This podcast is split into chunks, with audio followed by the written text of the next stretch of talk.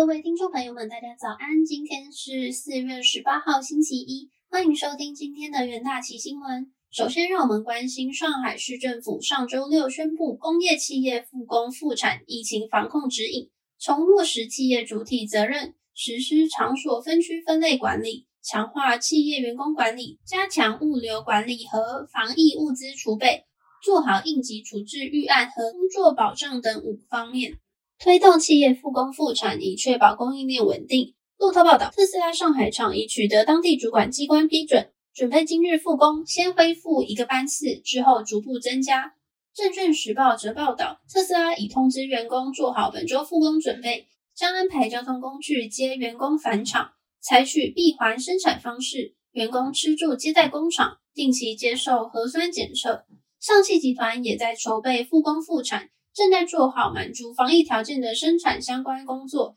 受上海疫情影响，三月以来，部分位于上海的车厂相继宣布停业。其中，特斯拉上海厂在三月十六至三月十七停产两天，三月二十八起，上海厂再度停产，至今已停产超过半年。再来，让我们关心日本当局宣布释出六百万桶储备石油的相关新闻。日本上周五宣布。民间石油公司将释出六百万桶储备石油，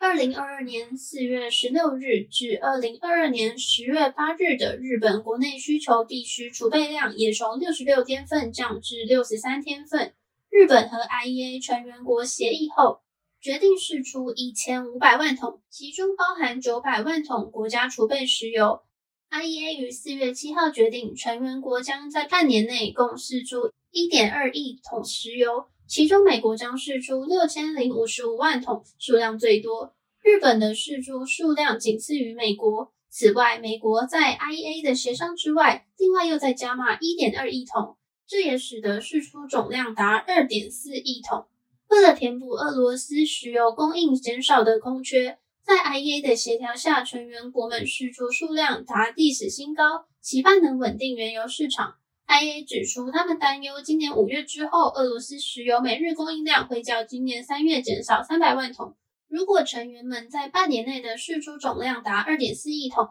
那么平均下来每日将释出一百三十万桶。不过另一方面，IEA 也表示，若是考量到中国的石油需求因为武汉肺炎扩大影响而下滑，将可避免出现急剧性的石油供需短缺。最后是中国最大电池生产商在印尼布局镍矿开采以及电池生产的相关新闻。中国最大电池生产商宁德时代将与印尼当地国有企业合作，建立一个投资近六十亿美元、从采矿到电池一体化的合作计划。印尼立志成为电动汽车供应链中重要的一员。他们拥有丰富的镍储量，其中红土镍矿储量占全球十 percent 以上。二零二一年镍产量占全球总产量的三十七 percent，而中国对镍资源相对短缺。宁德时代表示，此合作将有利进一步完善公司在离境新能源产业的战略布局，保障上游关键资源和原物料供应，降低生产成本，并推进电池回收产业布局。再来进入到三分钟听股期的单元，首先先来关心域名期货，观察 BDI 指数。四到六个月海峡型和巴拿马型船报价分别落在二点九到三万和二点八万美元，显示随着终端市场重启拉货动能，市场对后市运价看增，有助域名营收维持高档。二零二二年上半年为南美谷物运送传统旺季，有望拉动巴拿马和中小型船只需求。域名预计现货船舶比重将从六十五 percent 提升至八十 percent。此外，展望第二季，各国疫情后复苏，基建方案推动下，有望带动钢铁、水泥等原物料需求。域名将受惠于目前市况，因此乐观看待后市营运发展。再来看到大成钢期货，受惠于美国需求逐渐回温，以及俄乌冲突影响钢材供应，钢市供需逐渐转紧，业价铝价强弹，年初至今已上涨六十 percent 与十七 percent。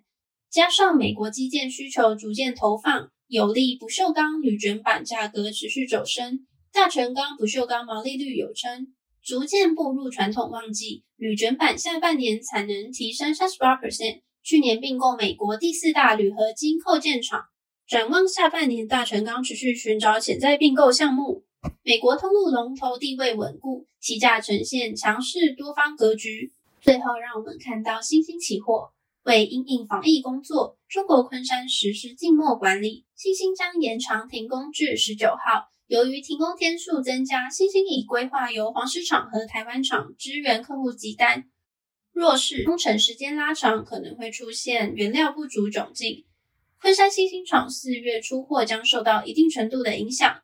预期后续可逐渐赶上出货进度。不过，近期手机、电视、笔电等消费性产品需求下滑，仍需观察后续产业供需状况，期价呈现破底格局。以上是今天的元大旗新闻，我们明天见，拜拜。